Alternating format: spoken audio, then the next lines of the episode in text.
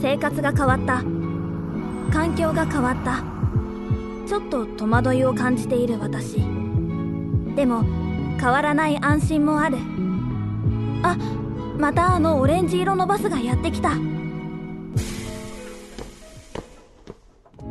私がいつも乗るバスは明治産業のラッピングバスらしい。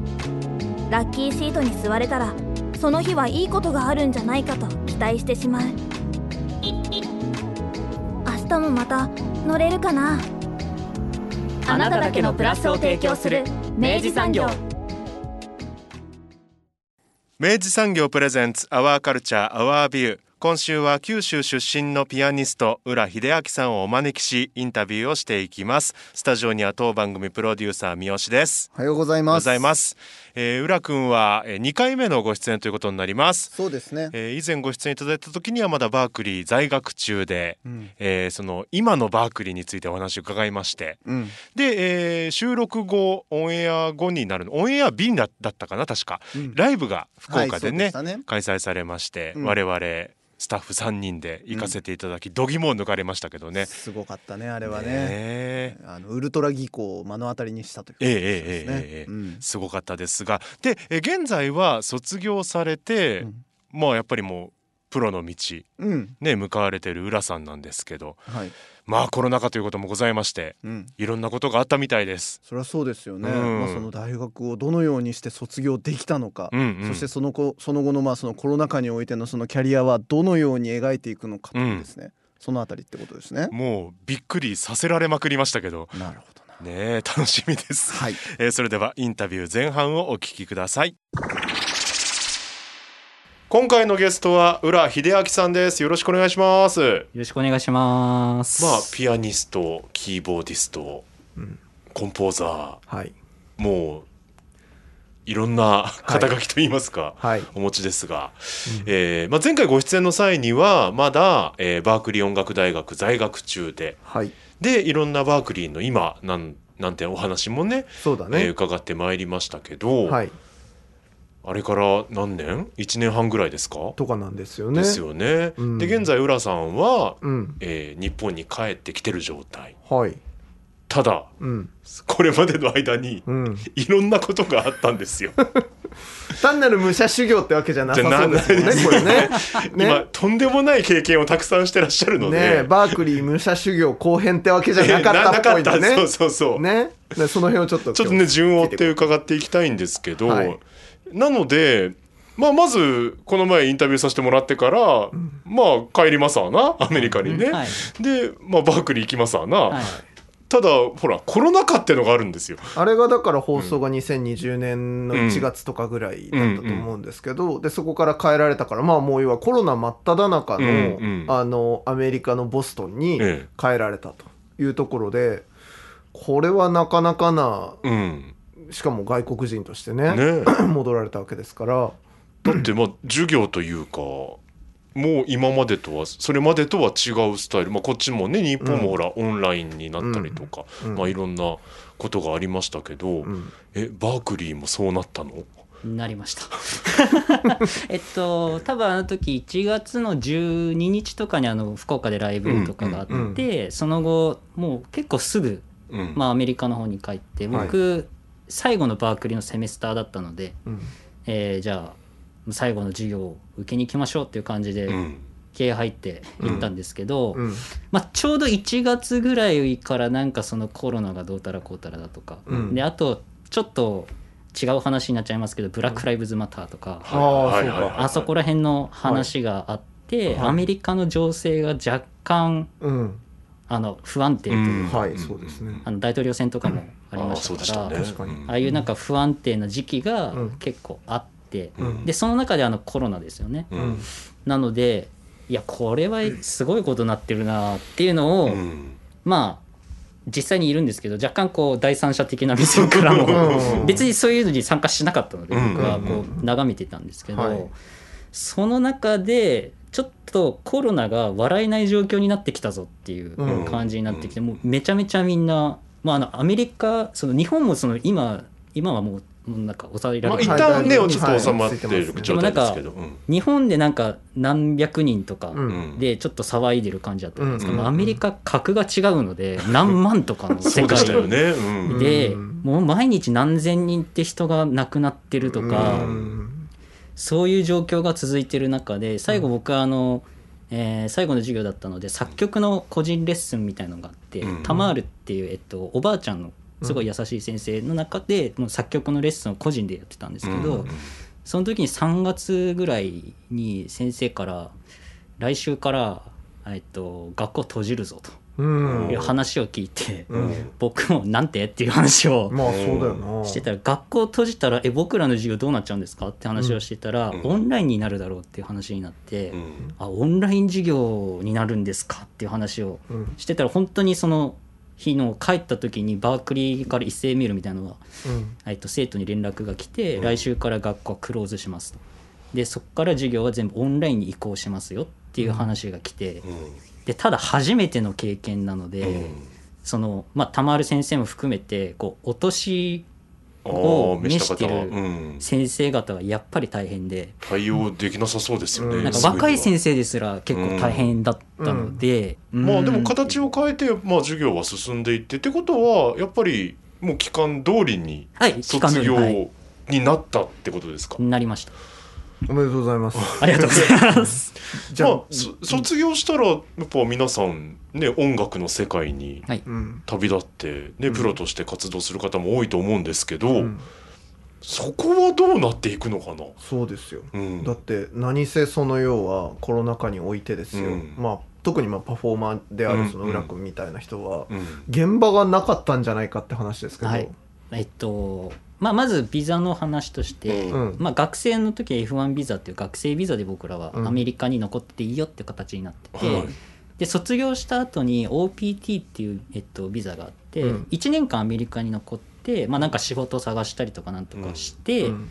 でえっとなんかその後なんかいろんな資料とかを作って、うん。えっと USCIS っていうその移民局の方にいろいろ資料を提出して、うんうんじゃああなたはアーティストとしてうん。アメリカに残っていいですよ、みたいな感じのなるほど。をいただいて、うん。アーティストビザ O1 ビザっていうのをもらって、まあ、3年間そこからまたいられるよっていうようなのがシステムなんですけど、うん。まあ今、まあ、おっしゃったように、うん。コロナ禍なので 演奏場所がそもそもないうん。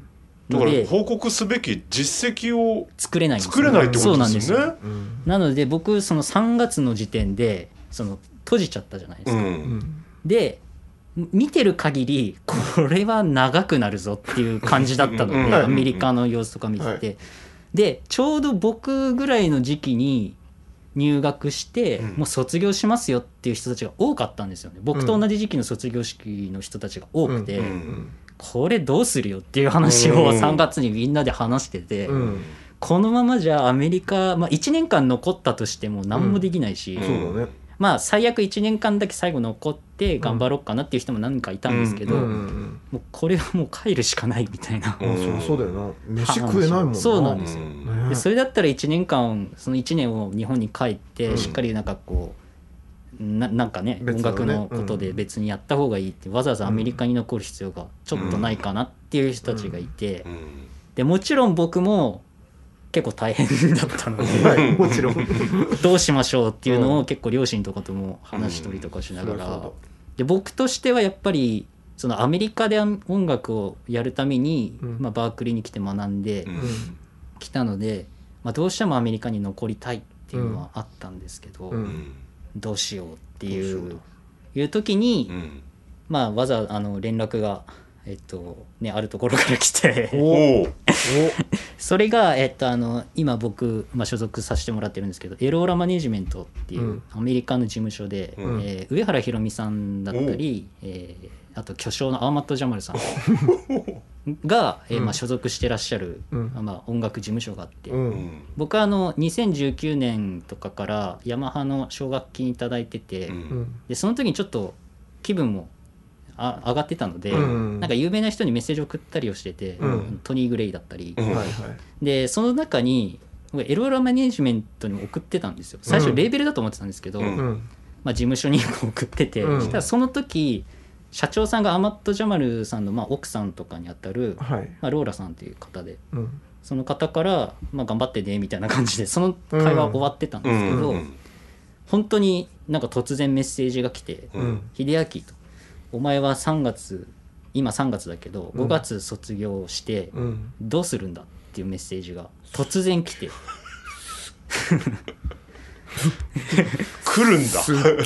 突然あの Facebook のメッセンジャーで来て。フェイスブックのメッセンジャーでこ来ないよ。びっくりするよ本当もう。すごいな。すごいな。えだってほら僕浦君むむ昔から知ってるんですけど、ええ。上原ひろみさん好きでね、はい大好きで。影響も受けてそんなな。事務所からです。名門オブ名門。しかも自分の憧れの、うん。ねところから。ってことはじゃあ最初にメッセージ送ってからまあ多分ちょいちょいチェックされてたってことですかね。多分そうなんでしょうね。うん。僕、まあ、ちょいちょい Facebook に演奏してる動画とか上げたりはしてたんですけど、うん。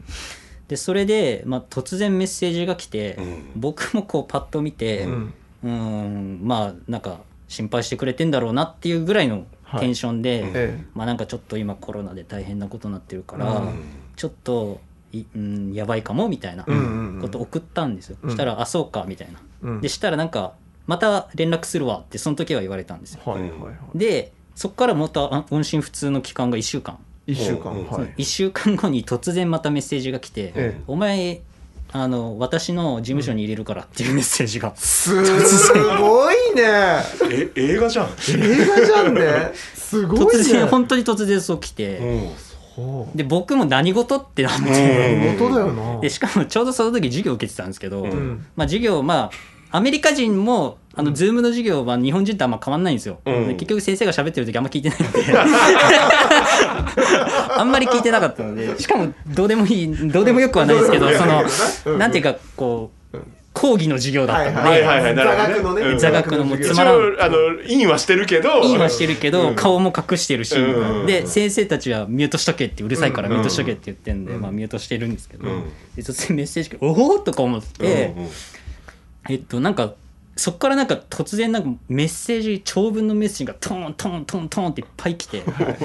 でその内容をこう見てたら、うん。えっと、バークリーに、えっとピアノ科の先生で三輪陽子さんっていう素晴らしいジャズピアニストの、うん。えー先生がいらっしゃって、うん。えっとその先生も今そのエローラマネジメントに入る入らないの話をしてるんだと。うん。でその中でさらに、えっと、ウーブンチューミュージックレーベルっていう、うん。イギリスの、うん。えージャズのまあレーベルがあって、うん。えっと、そこと、まあ、なんかパートナーシップを組んで、うん。まあ、共同でマネジメントでレーベルはそのイギリスの方の、うんうんあウーブンチューミュージックから出しますっていう契約を今交わしてるところなんだみたいな話をしてて、であのついでにうん。このプロジェクトの中にお前も入れるからみたいな、宮さんモデルでお前もデビューさせっからそうそうお前も入れるからみたいな。でもうその話はもう進めてると、うん。でそのウーブンチューミュージックの CEO がもううん。マーティン・ヒュメルさんっていうんですけど、はい。でマーティンとも、まあ、その話をしてるとうん。いう書いてて、僕もなんか突然なすぎて、うん。まずそのマーティン・ヒュメルって誰だみたいな話になってきて、うん。したら、その2分後ぐらいにフェイスブックで、うん。マーティン・ヒュメルさんからなんか友人リクエストが来るんですよ。早いよ展開が。よっつって。で名前一緒だと思って。俺俺っつって。承認してうん。したらメッセージでうん「 Nice to meet you 秀明」みたいな。Welcome to our そうそうまあまあまあそんな感じですよあ お前の音楽聴いたぞみたいな。I listened to your music みたいな、うん。That's really, really wonderful みたいな感じでなんかいっぱい書いてて、いやだからつついていけねえんだよみたいな。お前今朝の11時だぞみたいな。すごいね。殺す時は一息みたいな。ね一週間前にめちゃめちゃ久しぶりにメッセージもらってよ。そうそう。で一週間音信不通になってよ。でそっからこれですよ。もう。全力でもうこいつは口説くっていう。そっからもう在学中にデビューが決まったってことですよだからね。まあだからそういう話が。ってことよねなってて、はい。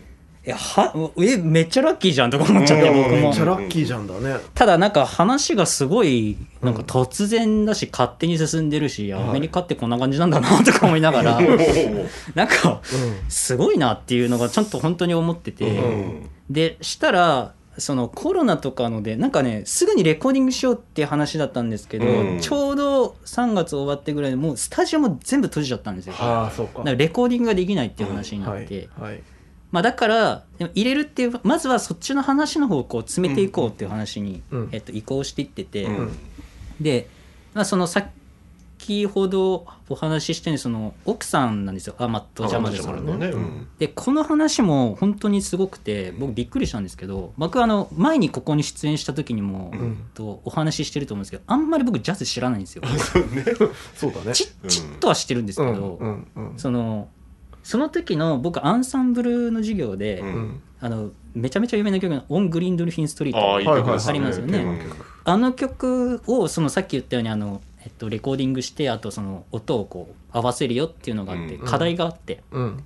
じゃあそれを、えっと、やっとけって言われてて。でうん。僕そのフェイスブックそんなほんと自虐のつもりだったんですけど、うん。グリーンドルフィン・ストリートなんて僕絶対弾かないので、その、うん弾いてるのを動画で撮って、はいはいはい。えっと、SNS に上げたら友達にウケるぞと思って、はいはいはい。僕上げたんですよ、うんうんしたらなんか結構みんな「おおなんか弾いてジャズ弾いておるうそんなアンサンブルお前撮ったの?」みたいな反応がいっぱい来てたんですけど、うん。なんかしたら、えっと、その時ちょうど、えっと、ローラさんがアーマットさんと話をしてて、えっとそのご飯をなんか買いに行ってるかなんかで車で移動してる時で,、うんでなんか待ってたらしいんですよ。うん。でローラさんがちょうど僕がポストした時に、あなんかポストしてると思って開いたら、まあ、僕が演奏してるのを聞いてて、うんうん。そしたらアーマットさんがそれ誰が弾いてんだっていう話にうん。なって、うん。これ秀明ってあの今度そのうん。その話をまだしてなかったらしいんですけあど、ーまあちょうどいいからうん。お話をしたら、うん。なんかアーマットさんがすごいなんか喜んでくれたらしくて、こいつすごいじゃんみたいな。でへー。今どういう話になってんの？うん。っていう話になって今そのコロナでスタジオとかが閉じちゃって、話をちょっと今ちょっと止まってるというか、うん。ちょっとストップした状態なんだって言ったら、うん。アーマットがもう今すぐこいつを、うん。あの入れろっていう話をしてくださったらしくて、えしかもそのアーマットが聞いたのって最初グリーンドルフィンを最初に聞いたの？そうなんです。僕の曲聴いてないんですよねあの人ね すごいね。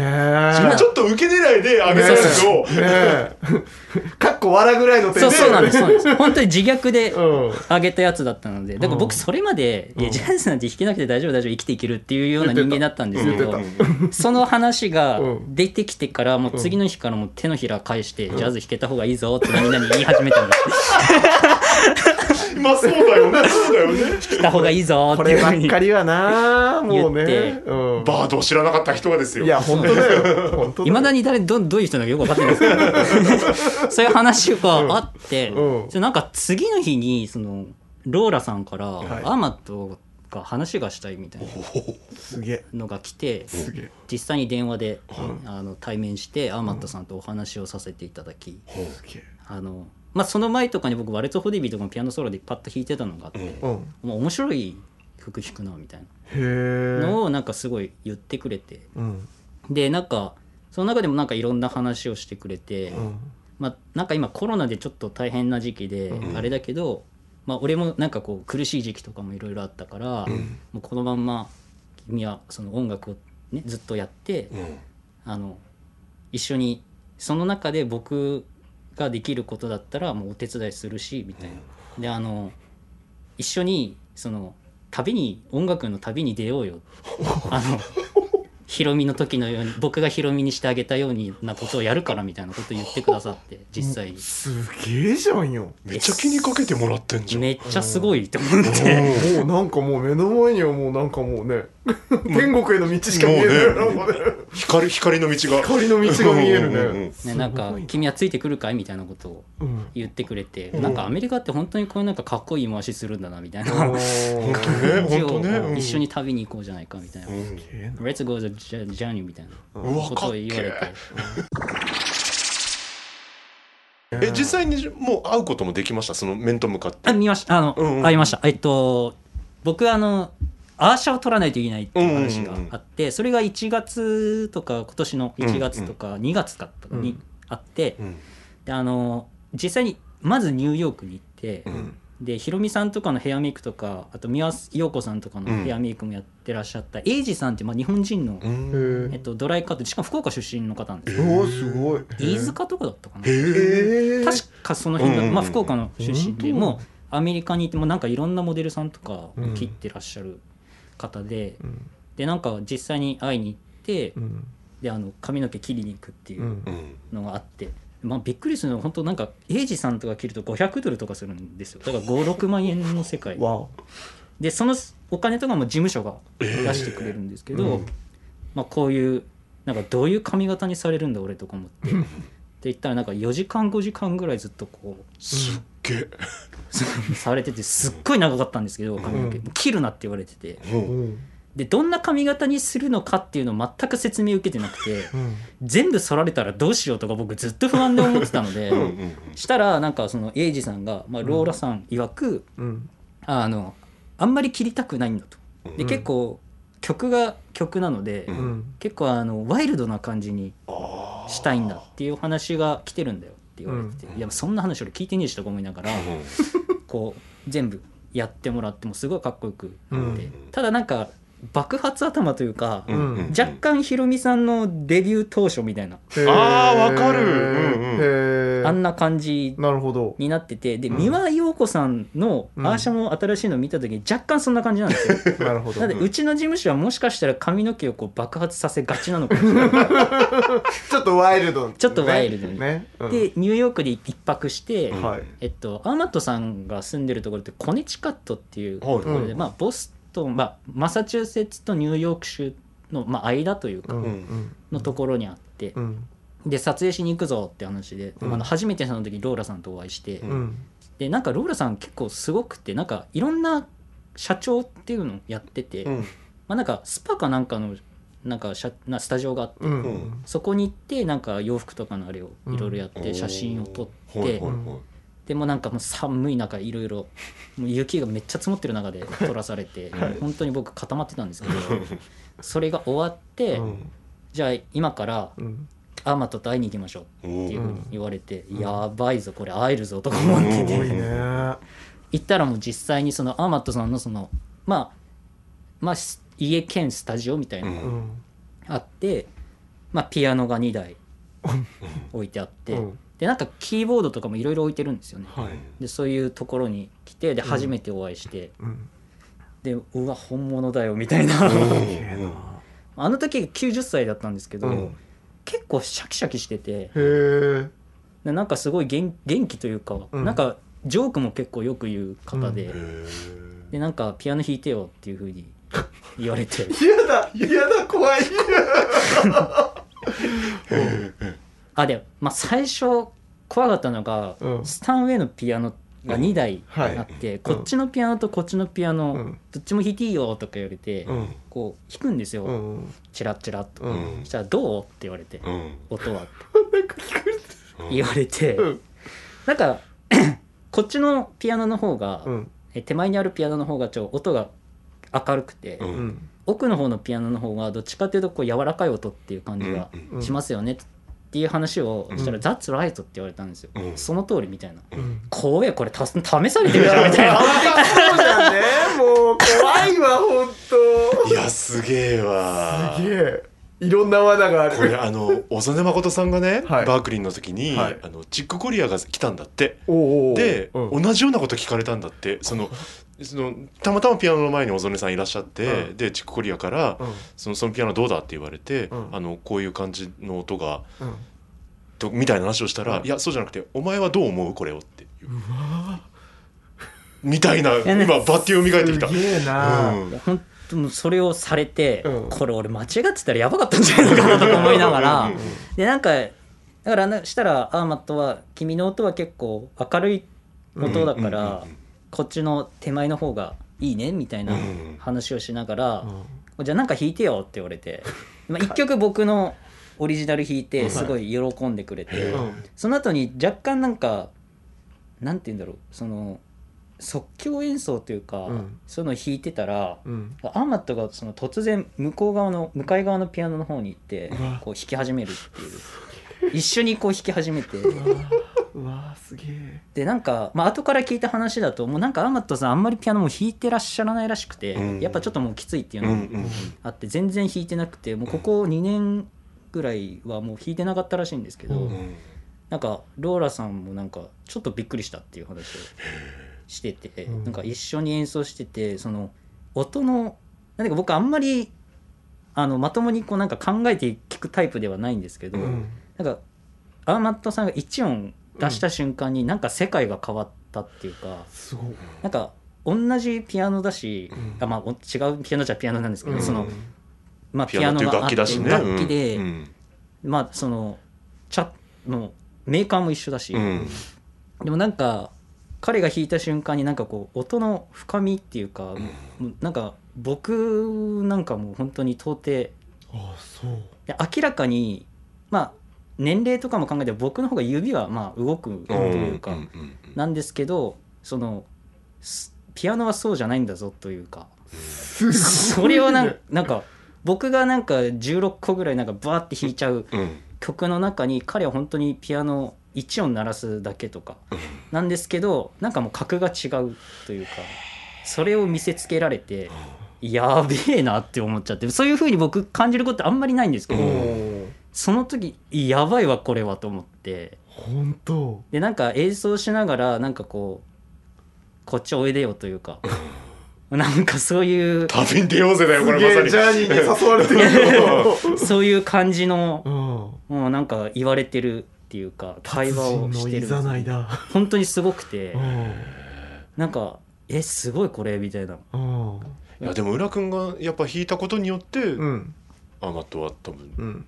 ちょっとじゃあ一緒にやってみようと思わせたってことだもんねそうだよ。ね。そうだよ。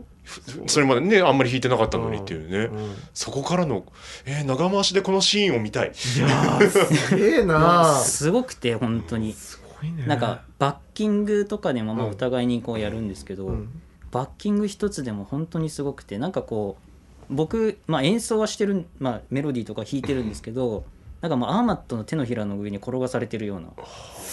なんかもうアーマットの行きたいところに連れてかれてるみたいなところな。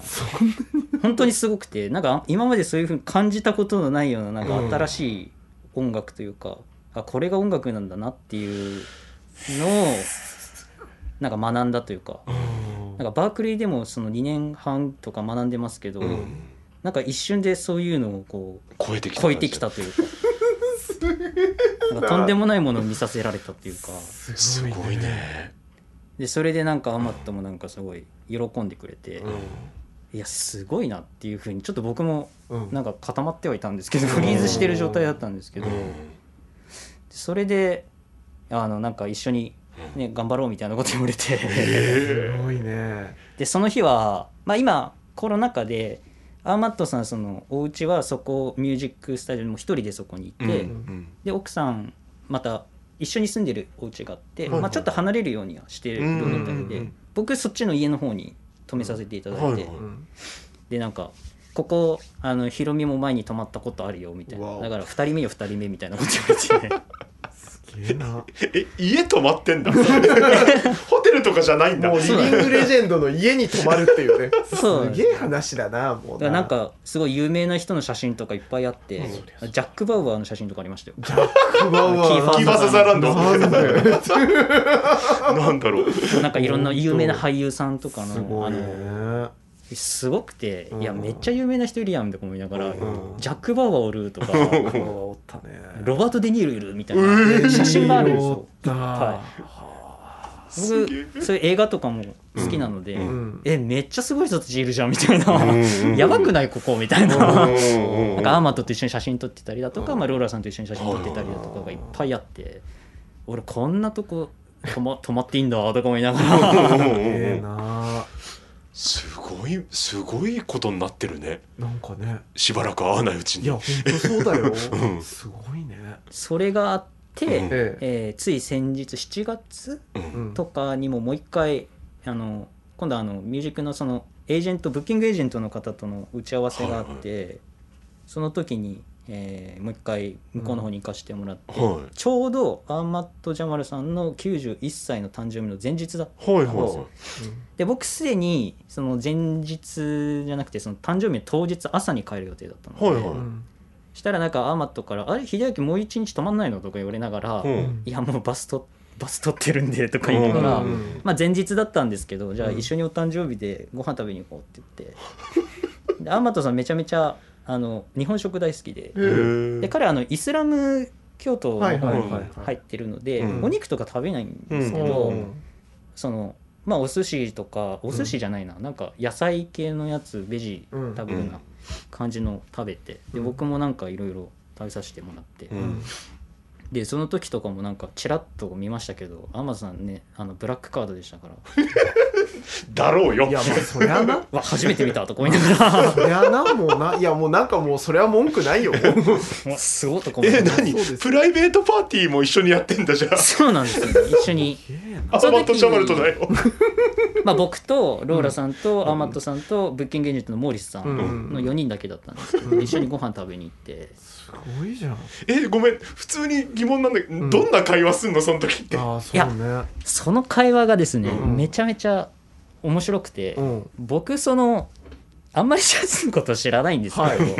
何年前にそれこそこの間言ったバードとかがどうたらこうたらのうん。チャーリー・パーカーと一緒に演奏した時の話とかん。聞かされてて、うんうんやべえわかんねえとか思いながら「え超すごいっすね」とか適当に言いながら合わせるんですけど、うんででもアーマットさんって僕91歳なんですけどいろんな音楽聴いてらっしゃって、うん。はい例えば僕大好きなあのメタルとかの,、うん。あのドリームシアター。はいはいドリームシアター。うん。とか聴いてるんですよあの人。へえ知ってて、うん。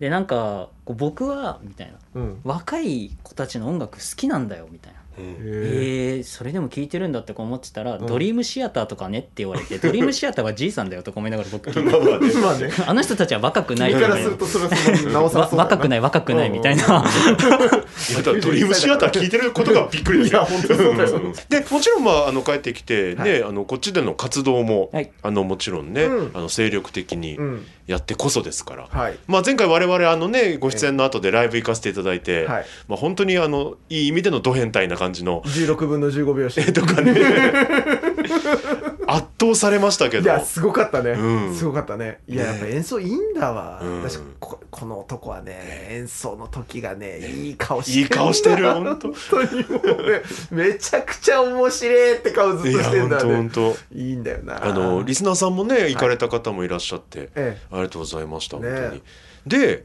今回も、はい。あのこれからのライブ、えうん。えー九州、はい。その他の県でも楽しめるほいものが決まっているのがいくつかありますし多分あの収録時からもしかしたらオンエアの間でもももっと決まってくるのかもしれないですけど、うん。そうさすが。まずね、はい。えー11月12日うん。金曜日、はい。えースペーステラというあの前回あ前回やった場所ですね、あちらでトリオ編成で、はい。うんね、開催されます。ちょっと紹介していただけますか？はいえっと、11月12日の方に、えー金曜日ですかね、はい。えースペーステラさんの方で、はい。まあ、もう一度、えーまあ、帰ってきたよということで、凱旋凱旋ライブですね。はい、えー秀明浦トリオザトリオということで、えーあと僕あの去年の1月とかに、えー EP で「インターセクション・アフター・イリュージョン」という EP を出してて、まあ、3曲あって、まあそれのなんかライブみたいなのもやってないしちょうどそれを中心としてはい。他にもまあなんかいろんな曲を含めて、うん。えーじゃあ演奏しようとはい。いうことで、えーまあそこで演奏させていただきます。うん。で次もですか？うん。あ。メンバーは？あメンバーが、えー今回前回は対バンとして一緒に演奏していただいたんですけど、うん。今回はあのトリオのベーシストということで、えー内田宗志さん。お出た。出ましたね。福岡の重鎮ですよね、うん。重鎮でありまたバークリーそうなんです。先バークリーの大先大先輩で。うん。で内田宗志さんに今回入っていただいてうでドラマーの方には、はい。えーもう今期待のもう新星と言ってももういいと思うんですけど、えー太宰府に、えー在住の、うん。えーまだ17歳のドラマー、うん。えー、のりとみつづみくん、うん。えーというドラマーを今回お迎えして演奏しようと思って、うん。ででつづみくんはなんかもう13歳の頃からなんか賞をドラムのなんかコンテストとかでグランプリとかを取ってて、でなんかもうなんか覚えきれないぐらい賞いっぱい取ってて 最近でも。なんか2冠初めてなんかローランドかなんかの主催の、ね、ドラムのグランプリでもなんか2冠史上初取ったとか。でもうすごいおもし面白かったのが、うん。あのライブのための紹介文書きたいのでうんくださいっていうのをメッセージのグループに送ったら鼓くんから、まあ、とりあえずのメッセージが来た後に、うん。もしかしたらうん。今週そのドラムのグランプリの結果があるので、変わるかもしれないのでもうちょっとあの送るの待っていただいていいですかって言われて「あ了解です」って言ってうん。2日後その土曜日の結果でうん「グランプリ取りました」って来てかっこいいな。すごすごいなと思っいいてな。てか天才の周りには天才が集まる。る。なんだこの天才。浦君のあの幾何学的な複雑な曲とかもしかももうリズムセクションのさ、うん。ドラムですよ。ね。いやちょっともう想像できないな。あすごいね。であの実は、はいお二人からうん。ちょっとコメントいただいてて。え？うん。この番組ってそういうことやるの？ねラジオっぽいよね。結構初めてえじゃない、ー、こんな本当こんな作り込み。ねえ。えー面白い。ちょっと聞かせせていただきたいと思います、ドラマーののりとみつづみです。えー今回、浦さんとご一緒させていただけるということで、とても楽しみに感じています。えーめちゃめちゃかっこいいライブになると思っているので、皆さんぜひいらしてください。よろしくお願いします。えー、どうも、えー、ベーシストの内田宗志です。えー今回ですね、えー、浦くんとですね、えー、鼓くんと、えー、すごいライブをやることになりました。えー、普段ですね、えー、やってる音楽と比べると、はるかに、えー、中身の濃い、えー、情報量が、えー、すごい、えー、なんていうんですかね、音楽。よくぞこんな曲を作れるなと。えーいう曲たちをですね、えー全力で演奏しますので、ぜひぜひ、えー見に来てください。えーすごい楽しみです。よろしくお願いします。内田宗志でした。バイ。ラジオっぽいでしょ？すごいっぽい。すごい。こんなこんな作りできるんだね野村君。ねちょっと感動してるよ。いや鼓くんって思わず言っちゃいますけど、うん。もうなんかすごい爽やかななんかこうフレッシュなコメント、そして宗師さんのそうさんのもねう重鎮な感じの時ジャズやな。喋り。べしゃり。こので浦君の3人がすげえな。どんな感じになるのか。すげえな。ええー面白いね。楽しみですねこれね。ねえー12日がスペーステラでで同じトリオで、はい。えー19日、はい。11月19日金曜日、うん。これはジャズ工房西村さんで、へええーライブ開催されます。太宰府の。ライフなんですね。おおー楽しみだ。サブタイトルじゃないけどあのキャプションが「変拍子渦巻くプログレッシブジャズ」って書いてます、ああもう This is 裏 そういうことだろうがよ。だろうかよ。そのあたりはそのレーベルからとかなんか事務所側から、うん。ライブやるときはこんな感じでやれみたいなのはないんだ、まあないですね。ああよかったよかった、うん。結構もう適当な感じだな特に日本ですし。そうかそうかね。日本語読めないしみたいな。足はつかねえぞと。そうそうそうバレなければいいん思 いっきりやりゃいいじゃん。だから事務所には、うん。ここでライブするよっていうのはうんあの適当に言っといて、うん。お頑張れって言われてるだけなので。なるほどね。大丈夫です。すげえな。えージャズ工房西村では6時会場7時開演とはい。なっておりますね、すみませんスペーステラの方言ってなかったですね、えー7時半会場8時開演とやこれなっておりますマジねいやーなんその間にいろんな経験してるわけだからね すごいね。うん。すごいね。で実はその後広島行ったりとか神戸行ったりとか、い。でもしかしたら東京もあるかもしれない、うん。なんてことになってまして、うん。でもしかしたらまた福岡でもはい。ねいくつか。12月中にもしかしたら2公演ぐらい増えるかもっていう段階、すごいね。ね。いやこれ本当あれだよ、うん。あの本当数年後、まあ、ここういう聞き方も本当俺別にレコメントしたくないけど、うん。でも本当これ、うん。あの数年後マジで自慢できるやつだよい多分や本当ね。う。んこの距離で俺ジャズの小さな箱で俺浦君の演奏聞いてたから、ね、からねって言えるよ本当これ、うんうんっうん。ていうキャリアのもう光の道がええ敷かれているということが、旅始まってますから。もうね今日 今日この放送で確実にもうね、ええ。知れる世に知れ渡ったからね、うんうんうん。いやこれはすごいことだね。いやまあその調子で頑張ってくれたまえ、上から。であの1月のはもう決まってるのかな？あはいもう決まってます。お福岡。あ福岡ね、うん。ああいいですぜねひ言ってくださいあ言ってください。いいですか。1月8日の方に、はい。えーえっとそこのケゴ？ですかね場所、うん住所はそうなるのかな、でボーダーというおはい店で、はい。はいえー演奏をさせていただきます。はいはい。あの木のシネマも入っている入ってる。あのビルですね、はい。はいはいはい。すごく素敵な場所。うん新しい会場。うん。新しいそうですね。うん。やっと今1年とか2年とかぐらいじゃないかな、ですよね。うん。でなんか演奏者の方々も結構豪華な方々が来てて、うん。大西純子さんだったりだとか、うん。でそうですね。す。まあなんかキャンセルにはなあのん？中止かな？にはなっちゃったみたいですよ。佐藤筑前さんだとかもああそうだそうだ。で今月末はあの雲野武弘さんが、まあ、帰国してそこでも演奏されるっていうのを聞いてえまあ、そここの箱取れたんだみたいな感じなんですけど。だってあのこの番組にもご出演いただいた国分ひろ子さんもそうですよね。ねボーダーでもやってらっしゃいねますし、あの、まあある種ビルボードあのブルーノートなき今。亡き今ね。ね、うん。あの非常に希望としてある、うん。あの貴重な箱の一つですよね。うん。うん。でその時は、えーまあ、対バンという形で、うん。内田宗志さんのグループと、うん。であと僕の方のトリオででそうなってくるとその宗志さんの,、うん。ね、あのストレスというか 半端じゃないことになってしまうので、うん。ベースは、えーとうん。東京の方から、えー前回、えーススペーステラさんの方でやった時ベーシスト宮地亮君。出た、はい。僕と同い年の。イケメンの、そうですそうです、うん、スラッとした。今回、えー招集し「お前来い」というのをメッセージで 送りつけて「行く!」って言って。俺もだって宮地君あれだもんな。前回のだってライブ見た直後に俺速攻でツイッターフォローしたもんね、うん。いやこいつめちゃくちゃかっけえなと思って。ね。演奏がいいんだわ、うん。ね。えね。ね。彼も最近なんか事務所かなんかに入ったみたいな。あらそうですか。で本当に本当にえ？2週間ぐらい前ですかね。彼、うん。あのあ自分のアルバム新しいの出してますから、ややばいななんか宣伝しちゃったけど宮いいじゃん。地君の。いいじゃん。して嫌だな。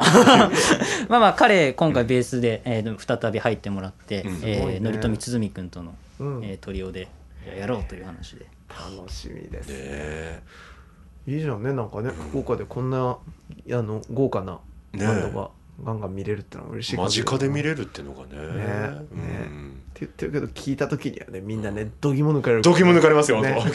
あれ？あれ？どどこ？今今どこ？今何拍目 何拍稼いでたけど無理みたいな。乗ろうと思ってたのにみたいな。そう乗れるんだけどね。乗れるんだけどね。不思議と乗れてしまうっていうねうんうん。あれが面白いんですけどね。ぜひお越しいただきたい、はい。でやっぱこのね短期間でこんないろいろ目まぐるしく進化してるわけなので、うん。きっとい帰国中のこのライブを重ねていく中でもうん多分いろいろ裏区の中である芽生えるものがありそうな気がしてて、またなんかとんでもないところからとんでもない連絡来るな。こ この男の電話恐るべし。Facebook のメッセンジャー欄恐るべし。恐るべし。いや本当興味深い話を。面白い。うん。面白い、ね、いただきました。コロナに負けなかった人間の。まあ かかったけど。実際にはかかってるましたけど負けなかった、ね、幸運が打ち勝った。男の話として。ね。いや素晴らしい。これはなかなか聞けない話だったな。でしたな本当すげえねな。すげえそんなな秀明はうん。準レギュラーだって言ってくれてるんですよこの番組。もうあのいつかいつか本当こちらからあのお願いさせていただくことになろうかと。次いつですかね？もう勝てない。勝てないいやいやね。いやすごすごかった。いや楽しくあのこうやってご一緒させていただける、はい。ね。本当に引き続きよろしくお願いします。よろしくお願いします。ありがとうございます。お引っ越しに伴いガス電気を使いたいまたは止めたいとお考えのお客様。お引っ越しが決まったら明治産業へご連絡を。アプリからでもインターネットやお電話からでも24時間いつでもお受け付けいたします。お引っ越しのガス電気のお問い合わせは明治産業までご連絡を。あなただけのプラスを提供する明治産業